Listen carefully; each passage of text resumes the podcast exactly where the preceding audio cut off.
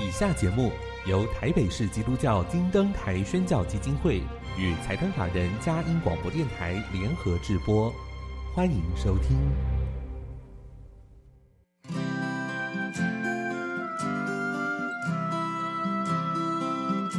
在现代紧凑的生活节奏里，以爱建立和谐的家庭生活，以喜乐专业的态度投入服务。一起营造你我的美丽人生，成为一个快乐又丰富的译文生活家。译文生活家，本节目是由林森南路礼拜堂社团法人中华民国合家欢协会、佳音广播电台联合制作，欧灵静主持。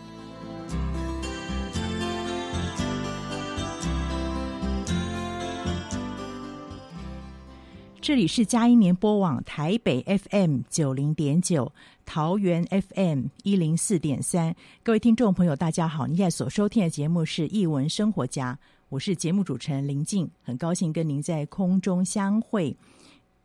节目一开始跟您分享一个展览的讯息：提姆波顿异想世界展。不知道您是否还记得《剪刀手爱德华》的电影？这部电影是来自于怪才导演提姆·波顿的代表作。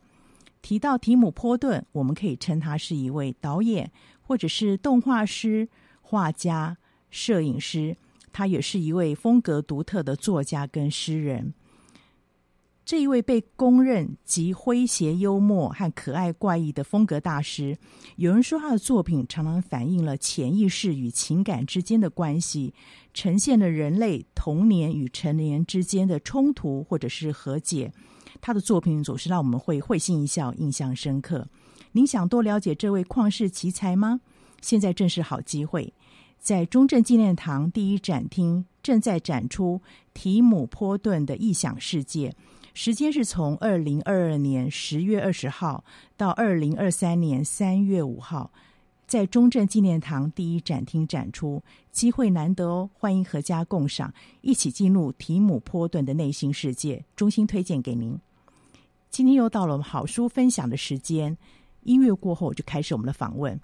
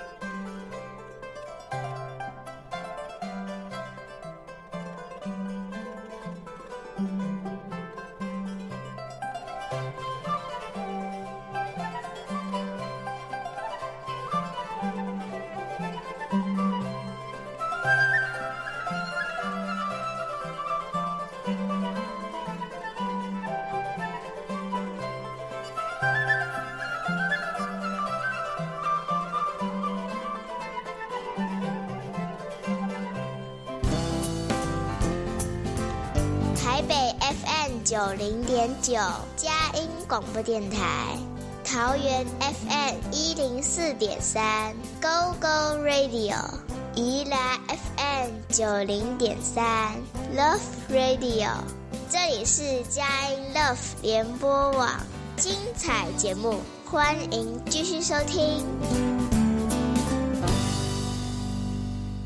欢迎回到一文生活家，我是节目主持人林静。今天是我们要开始呃庆祝圣诞节的前夕，所以我们的节目呢也跟这个有关系哦。我们再次邀请到的是道生出版社的团队，彭慧仙老师还有罗玉荣小姐来节目分享他们带什么样的好书，跟圣诞节、呃、祈祷都有关系的好书。我们先请。慧仙姐跟我们分享一下，知道我现在前面有一本书《我为你祈祷》，其实这样的书籍在台湾，特别是信仰相关的主题还不少。那为什么这本书会被道生引进？我想一定有特别的原因。林静，还有各位听众朋友，还有网友们，大家好！先祝大家圣诞快乐、嗯、平安、健康。呃。我为你祈祷这本书是我翻译的哈，嗯、那我觉得也很荣幸，因为呢，就在翻译这本书的差不多的时候呢，呃，我有了人生的第一个孙子，嗯、所以其实我在翻译的时候真的是为我的孙女，为我的孙女翻译，好有爱哦，难怪为我的孙女翻译的。然后里面有很多的，因为孙女当然就不是我带了，但是我会想到我带我女儿的那个历程哈。呃，至于说呢，这本书是怎么。引进道生的，嗯、可能要请罗玉荣，请玉荣我们的主编来，他比较清楚这个呃书引进的一个过程。好，玉荣给我们分享一下。主持人好，呃，各位听众朋友大家好。是那刚刚就是正如林静老师有说到，其实有一些祷告的书，嗯，也也不缺乏这样子的书。那关于祷告书，有一些可能是。教孩子怎么样来祷告啊？嗯，一些像是很经典的祷词，嗯、对，嗯、然后手像麦克阿瑟位置的祷词，对呀，那个想到就是，对 对，嗯，是历久弥新的啊，很很感动，就是一个爸爸要怎么样的去呃。教导他的孩子，嗯、让孩子知道哪些事情是爸爸看重的价值，然后也在这个字里行间读到父亲的爱，爱父亲的期许哈。那所以这个为孩子祷告，教小孩祷告，小孩自己本身的祷告，嗯、其实在这个圣诞季节里面都是非常重要，也很吸引人呐。是是，然后这本书我为你祈祷，其实。呃，当初我第一次看到他是在二零一七年，嗯，对，而且那个时候我在美国的姐姐家，啊，对，因为这本书出版的时间是二零一五年，其实他在国外就已经是蛮受欢迎的一本。书，嗯，对，所以我在我我姐姐跟姐夫他们也都是蛮虔诚的基督徒，嗯，然后他们也希望从小就可以培养孩子的信仰，是，所以我当时就是去，嗯。美国找姐姐的时候，我外甥女是一岁，啊、然后我有照顾她一个月的时间。那那时候就在她的玩具堆里，呃，玩具和童书堆里看到的这本书。嗯、那我当时其实就很喜欢这个画面，嗯、因为我觉得这个看起来好温暖、好温馨，对。对然后我把这本书拿起来，是有读给我外甥女听，当然我是阿姨的角色，嗯、对，对，跟这本书里面妈妈读给孩子听的感觉，可能又呃，如果是妈妈来读的话，应该还是会包括这样，会先解释、呃、奶奶、孙女啊，呃。对，不过因为你也是照顾者，我觉得从一个照顾者对对对角度来读，都可以感受到里面的爱。对。对，就很很温馨的一本书，而且因为它的主角是两只熊啦，哈，我们孩子都是熊孩子，不过这里面的 这里面的孩子没有没有没有熊孩子，但是它的主角就是一对呃熊，就是熊妈妈跟熊宝贝。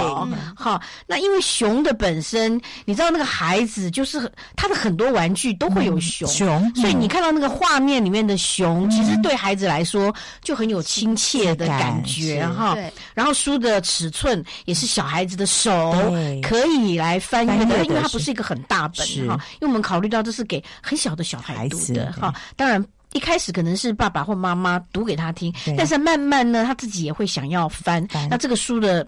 尺寸就是孩子可以翻的尺寸，嗯、然后画面呢又是他们觉得很亲切的熊宝宝跟熊妈妈，就很可爱的那个大家小朋友会喜欢的东西，就提高了这个小孩愿意亲近他的这个兴兴趣了。对，所以其实幼幼书这个图像很重要，还有它的整个呃封面的整个设计，对，对。不对？装帧的方式都是符合幼小孩子的需求。我外甥女她那时候会自己拿这本书起来，啊、就是表示说他有被这个画面吸引，吸引啊，有感动过。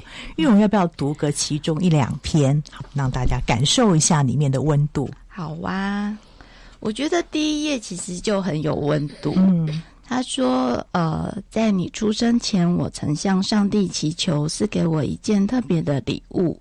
我祈求的就是你，所以就是这个。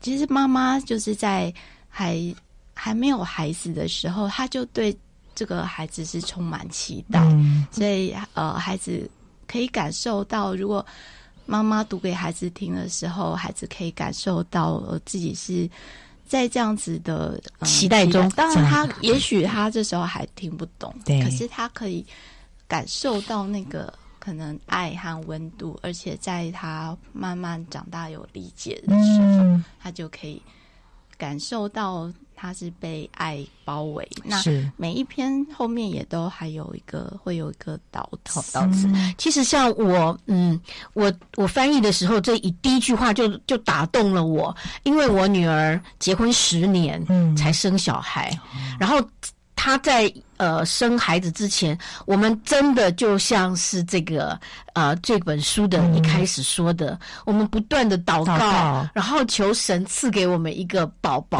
啊、呃，赐给我的女儿一个宝宝，因为她结婚十年才怀孕生子嘛，嗯、所以确实是在祷告中、期待中、等待中，嗯、这个孩子来加入到我们的这个生活里面。嗯、是，嗯，哇，听了就好感动哦。嗯、对，就每个孩子都是被期待来到。这个世上的，嗯，如果是这样，其实他成长过程当中会带着很多爱的力量往前走，对对对。这里面也发现说，他不单单是孩子可爱时候的祷告，有时候孩子调皮捣蛋时候的祷告，或者孩子出外，甚至到最后他该放手时候的祷告，好像是一个人生的历程，对，就是我们刚有提到说。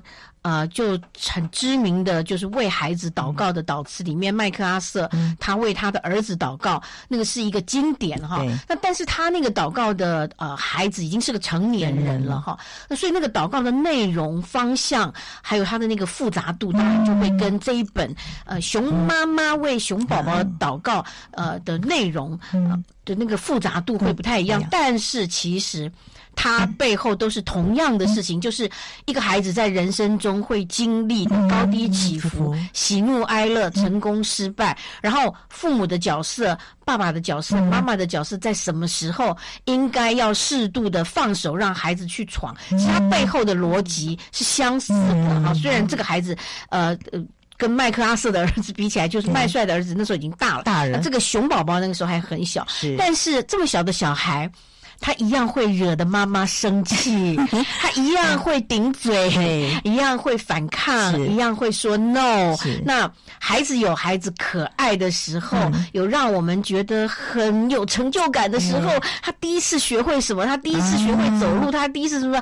可是他也有把屋子弄得乱七八糟的，叫他收他不收的时候啊，或者是他也有让妈妈有点担心孩子出门去上学了，他一个人要走到。到学校去，哇，那个历程想起来就有点害怕。我记得我女儿，呃。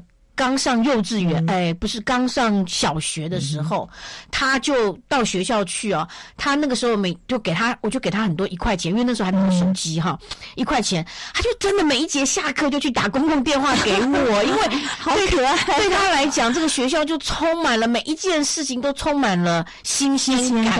然后他就还会告诉我说，学校有个地方好像那个。呃，Seven Eleven 啊，因为就是学校的福利社，对。然后你就会发现说，那时候你就会觉得，我做妈妈的，我会觉得我不能觉得烦，因为我在上班。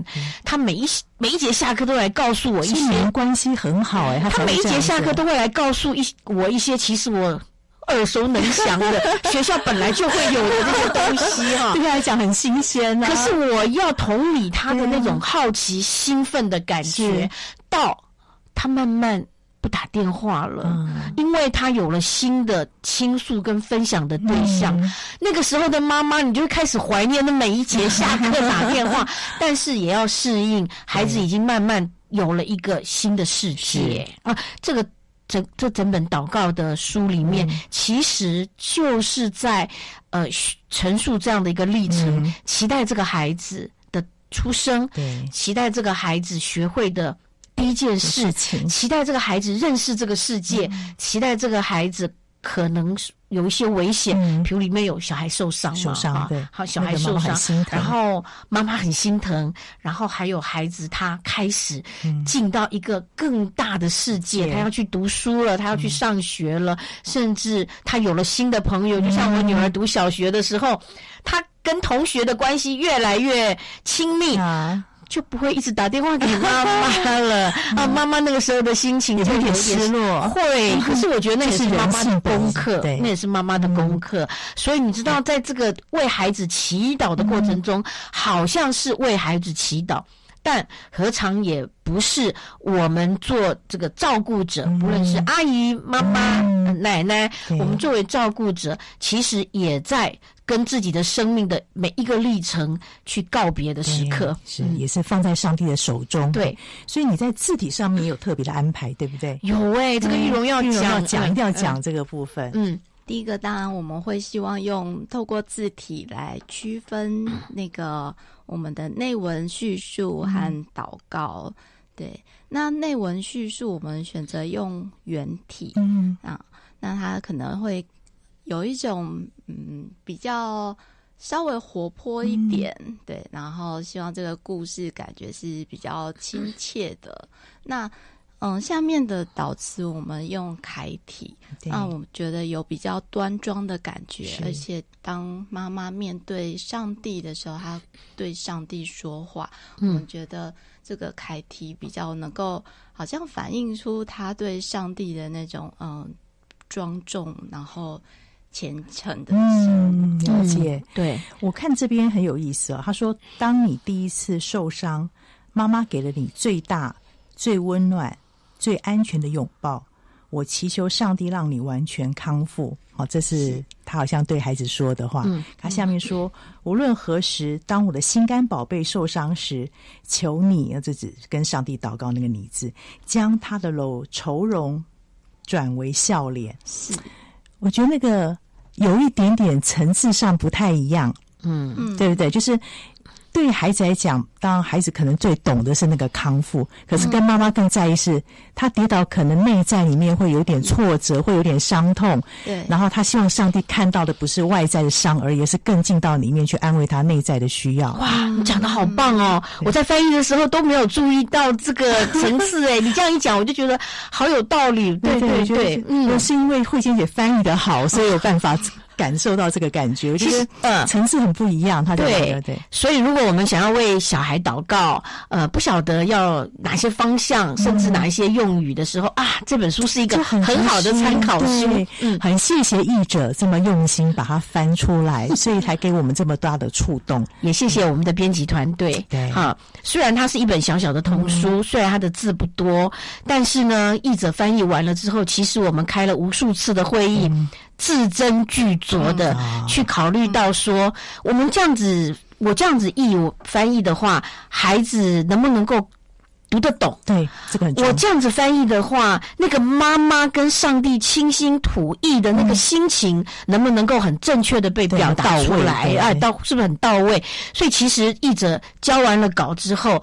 编辑团队又花了非常多的时间润稿，嗯嗯，所以要一来回要好几次，对，为的是让这个字句更贴切，对，好更符合妈妈跟孩子不同的一些需求。更让这件事情祷告到上帝面前。对，因为我之前也做过，呃，也翻译过一些书啊，但是我从来没有想到这个那么简单的一本童书。我那时候就觉得说，哎，童书就几个字啊，就翻译的。我们一开始不了解，都会这样子，就几个字嘛。对，很好像很简单呐。然后，可是我翻译完了以后，我把稿子交上去之后，后续我参与编辑团队哈的这个润稿的过程哈，那有。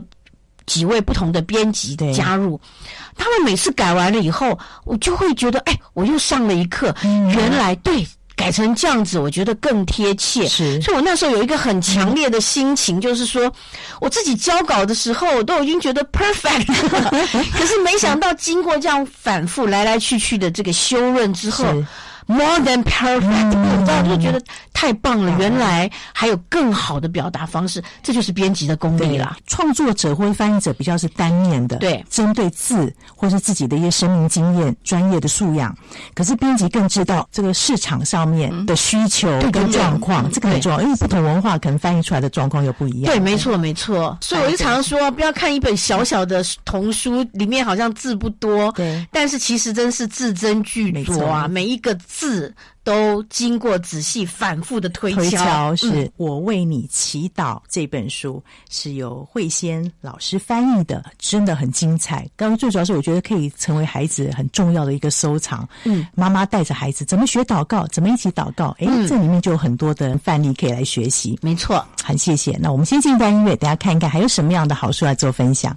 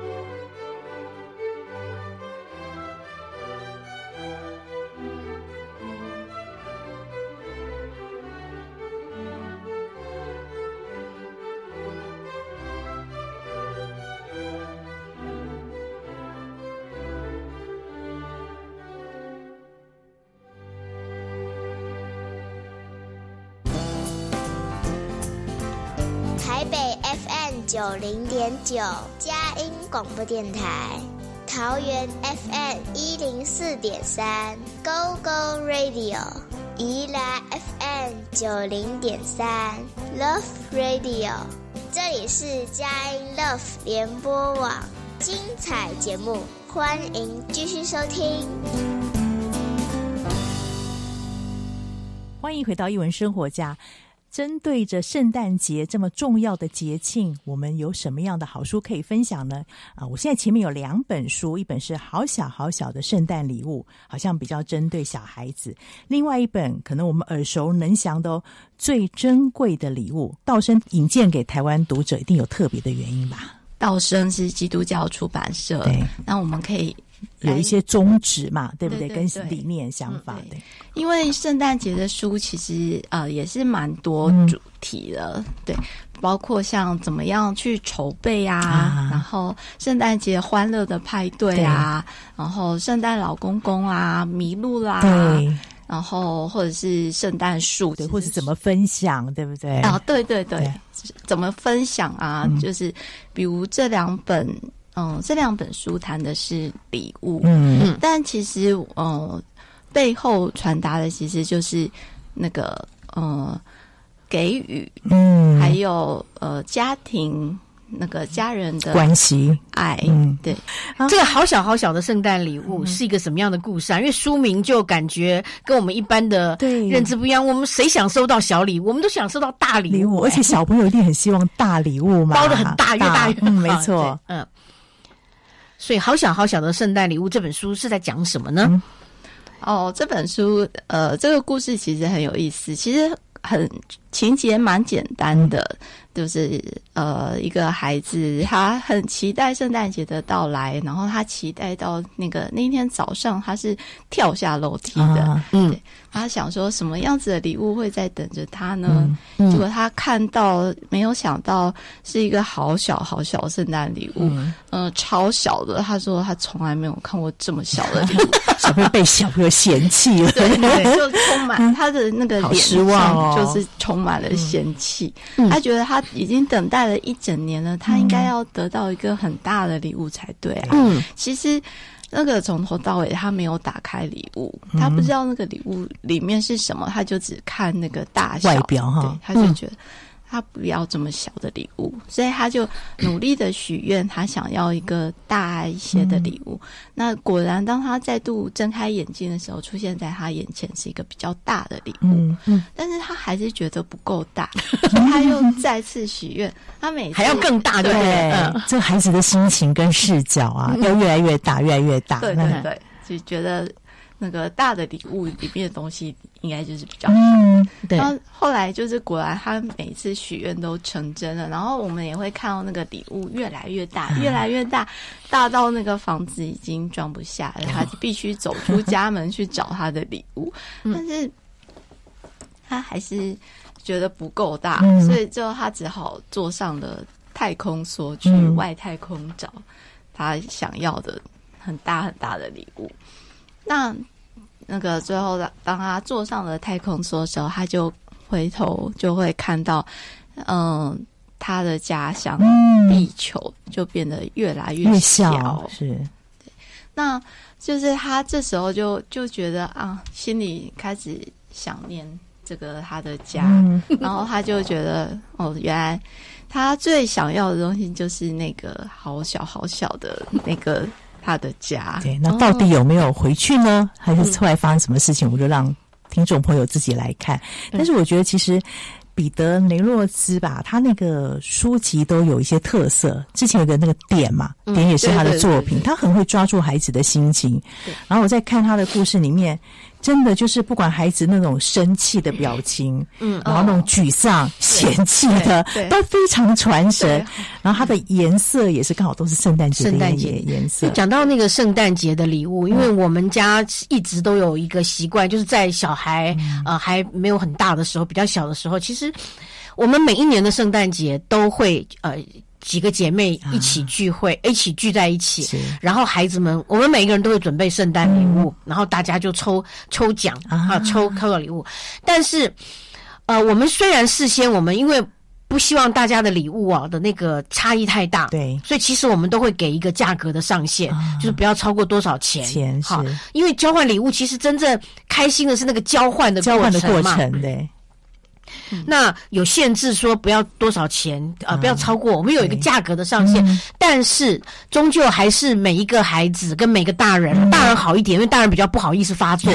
假如你抽到的东西不是你想要的，大人比较不会发作，大人比较社会化。对，可是小孩会发作。那尤其是在小孩小的时候，他抽到了这个礼物。嗯比如说，他抽到了一个东西，他打开来一看，不是他想要的，嗯、他就立刻说：“这什么好烂哦，我不想要。嗯”那那个提供礼物的那个人就会很受伤啊。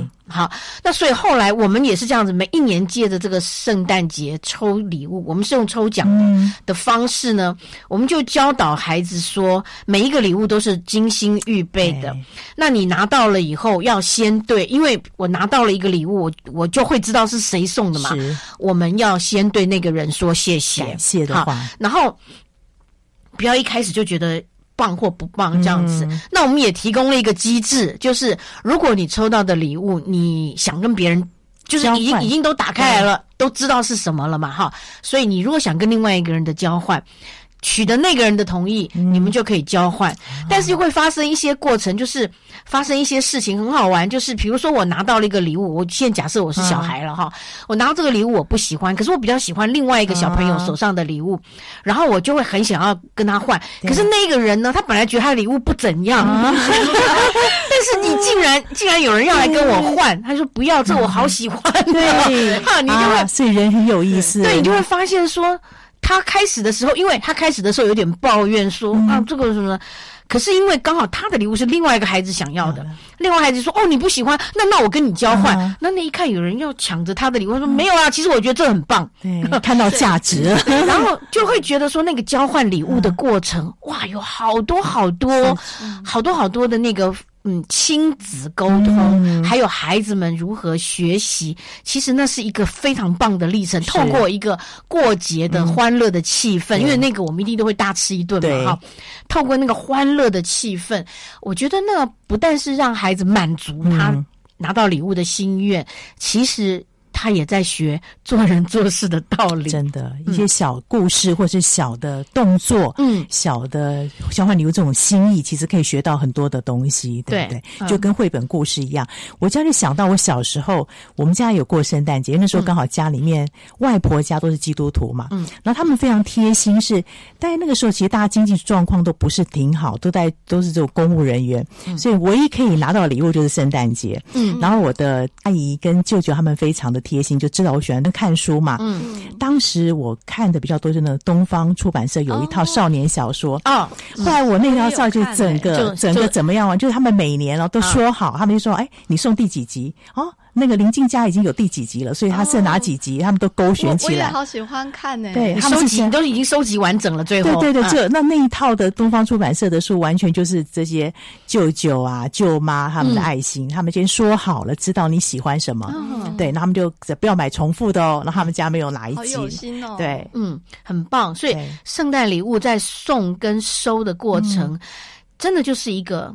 关系，然后是一个爱的流动，爱的流动是、嗯、这个是最重要的，没错，最重要的。嗯、好小好小圣诞礼物，但是它小不是只有外形小，确实有很大的心意在那个地方。啊，对，因为透过他一再的嫌弃，到一个 超大的礼物的时候，才会促使这个孩子回头去想，我到底最在乎的，我到底最想要的是什么？对，其实人如果。不经过这些一再的否定的过程，嗯、可能他真的没有办法认识到他内心深处真正的肯定是什么。什么其实那个否定的过程就是一个学习的历程。历程嗯、而且我觉得很有意思。你看他一直嫌弃，也是离开他那个舒适圈，嗯、对不对？一直走到那个外太空，才发现说啊，原来最珍贵的是在我家。对，没错。所以有时候孩子出去一趟回来，会比较珍惜在家里的生活。对礼物不再小了，因为老实说啦，我们都常说嘛，那个包的很大的东西，嗯、可能哎，如果从价值来说的话，嗯、那个很小的、很小的一个首饰啊，它很小，可是它很贵的，是没错。当然，我们圣诞礼物强调的不是那个贵与否哈。就我我们就像我刚刚说，我们家里面过圣诞节交换礼物，我们都很怕有人买个特别贵的东西，有人买的比较便宜，所以我们都会把那个价格的 range。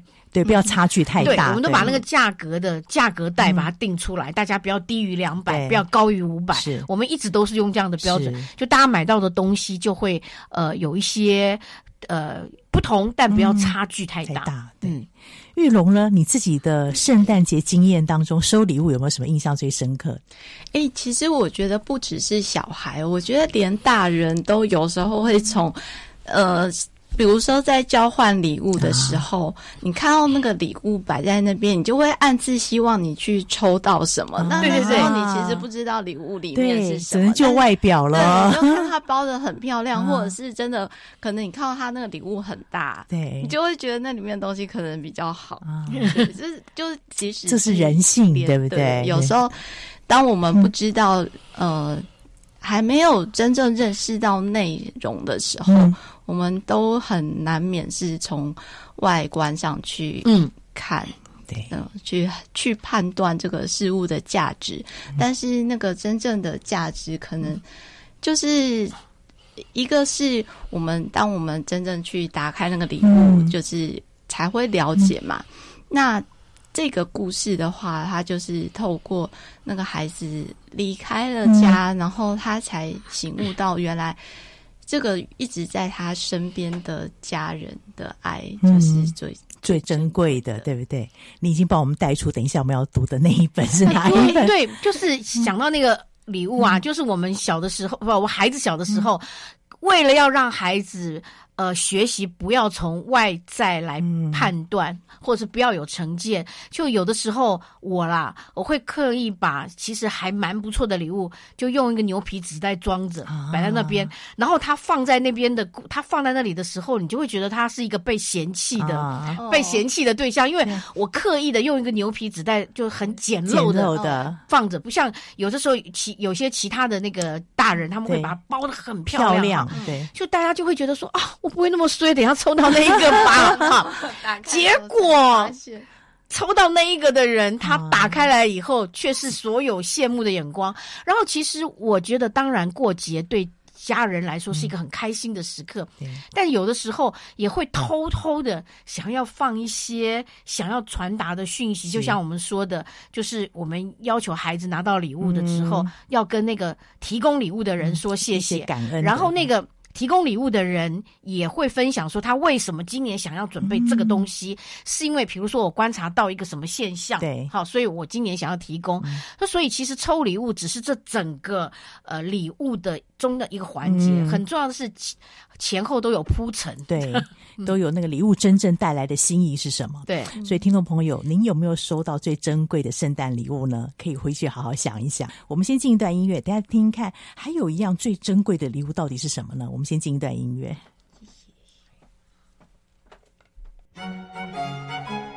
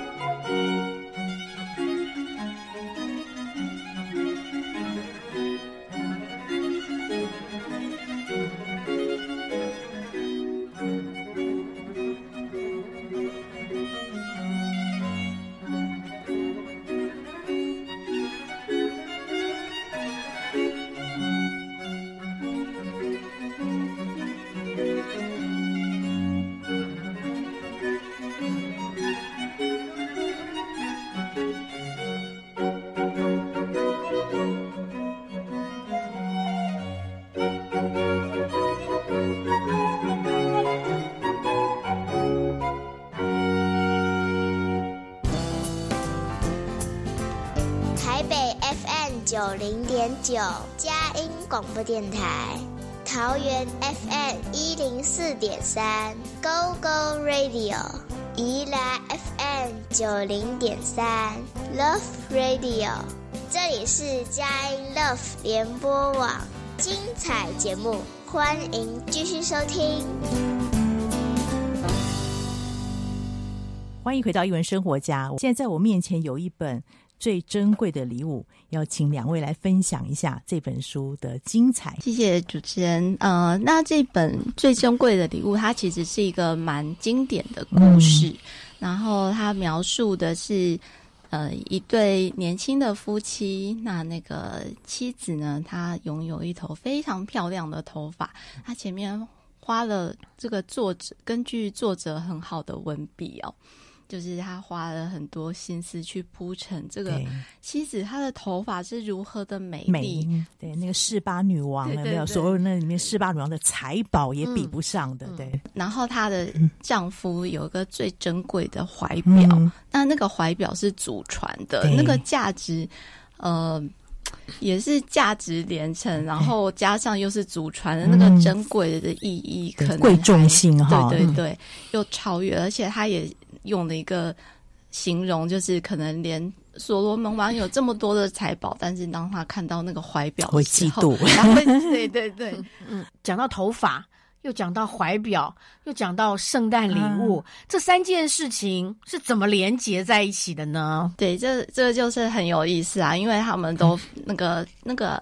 妻子是非常非常爱惜自己的头发的，嗯、而且那个他会在镜子，当他在镜子前面那样子揽镜自照之后，那个头发像瀑布一样那样子卸下来，嗯、那个我们读者也都会看到那样画面，觉得好美好美。嗯，对。然后，但是因为圣诞节到了，然后他想要，他们家里很穷啊，嗯、他现在。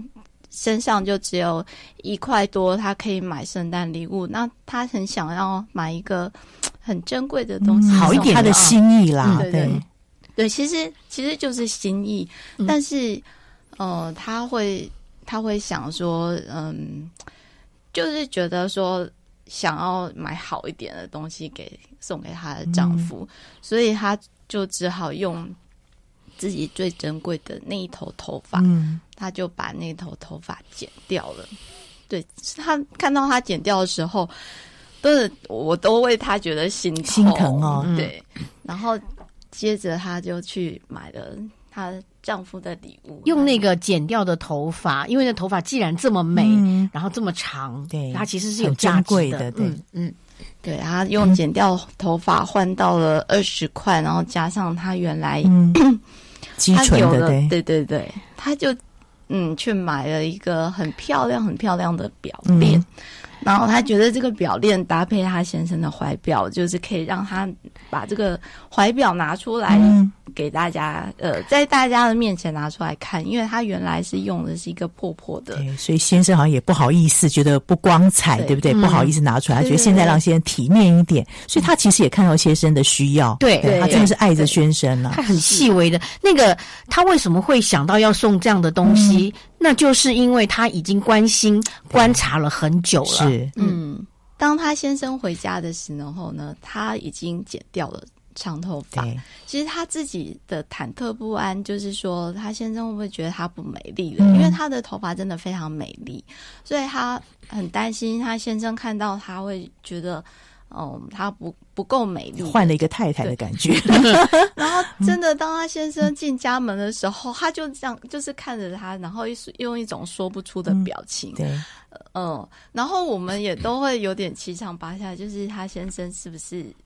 不要作何反应？不高兴，不高兴，他剪掉了头发呢？或者那个反应到底是什么意思？对不对？反复的问他说：“你剪掉你的头发了？你剪掉你的头发了？”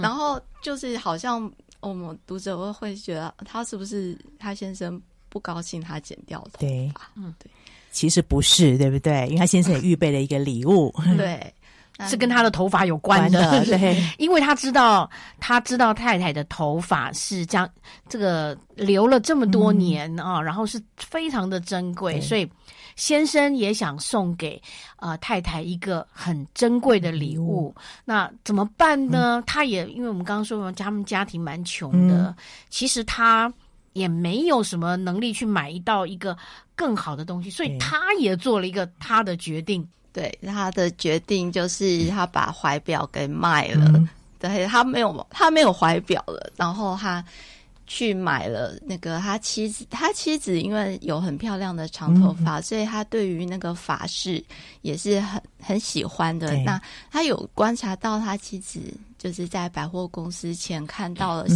漂亮的发簪，嗯、然后那个、嗯、那个就是他就。把那个怀表卖了，去换了那个发簪送给他妻子。嗯、所以当他捧着那个他妻子最很很喜欢的那个法簪回到家，他一定会想，他要亲手帮妻子别上那个法簪，嗯，一定会非常美丽呀，啊。就我没有想到，他妻子竟然把。头发给，所以他前面的压抑其实是因为发现说我的发簪无用武之地了，对不对？对，诶，你的头发不，他不是在意说妻子的美丑，嗯、对，因为对面是他的妻子嘛，而且他真的爱妻子，只觉得说我买回来要放在最宝贵的地方。那接下来也就是他妻子拿出了要送给丈夫的礼物的时候，嗯、就发现她丈夫也把表。给卖了，嗯，两个人的礼物都无用武之地了，嗯，就是有意思，就是他他们送的礼物其实都已经没有没有办法在至少现当下啦，那、嗯、个他妻子有是一再强调他的头发长得很快的，嗯，对，那这也稍稍让读者感到安慰，至少他以后可能还可以用，但是至少现在那个礼物已经。没有那个实质上可以用的价值，嗯，但是那个最珍贵的就是他们，他们用最自己最珍视的东西，然后来换取了对方最需要的。对，我在想哦，因为我自己以前听那个传道人讲啊，说我们其实送别人礼物哦。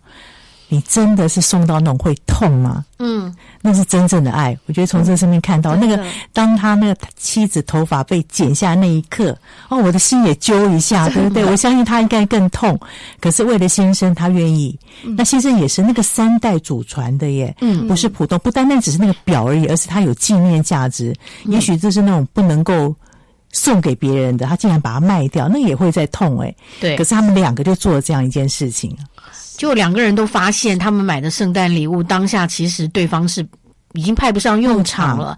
但是这个书呢，很很棒的地方是在那个结尾，那个结尾。就回到了日常生活。我觉得那个结尾非常的动人。就是如果嗯两个人看到这样的局面，可能会互相指责啊，你为什么不告诉我？那可能会有这样子夫妻，可能会有这样子的场面，就觉得说。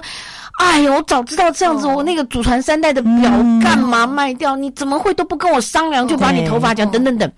可是这个书最棒的地方，当然那个前面互相去体体会对方最需要、最心爱的是什么的那个过程很感人。但是这个书结尾的地方，回到夫妻的日常生活的那个叙述，哇，我也觉得非常的棒。嗯。那个还是要如常，对不对？在那就不不，我们就这个不剧透了，大家自己来看。对对，大家来看这个，经过这么大的一个冲击，其实两个人当下都是很很受到冲击的。那个冲击有两个层面，第一个层面是哦，就不菜，对不对？第二个层面是体会到对方有多爱我，是啊，就这两个都是很大的冲击哈。可是可是这两个冲击的背后，他们还是要回到。他们的日常生活，那用什么样的方式来表达？我们要过节了，很欢乐，嗯，然后我们有一个很快乐的心情，嗯，然后我们彼此很相爱。作者的结尾非常的有智慧。对，欧亨利的作品常会有这种很奇妙的转折点，对对对对对。对，蕙仙老师要不要分享一下自己？对，因为我们学生时代一定都会读他的，因为他短篇小说之王嘛，跟那个 Chekhov 一样，他们他们两个人的短篇小说一定都是我们在年轻的时候都要学的，就是怎么样学讲一个故事，对，怎么样学？我们除了读英文之外，还要学怎么样去去转折，去怎么样去铺陈那个故事。那我想我们啊，在比较年轻的时候，应该都读过 O. Henry 他的这本呃他的这个故事，但是。因为有那个画面，嗯啊，这个绘本就是有那个画面，你更能够进入到那个情境，不用去想象，因为那个细泽头发真是美到一个不行啊，然后那个怀表真是珍贵的不得了。透过画面的那个铺陈，可以让我们在故事之外有一个更深的体会。嗯。嗯这个画家也非常有名。那我们现在目前有在版的，他的作品是《地球的祷告》。哦，OK OK，那本也很棒。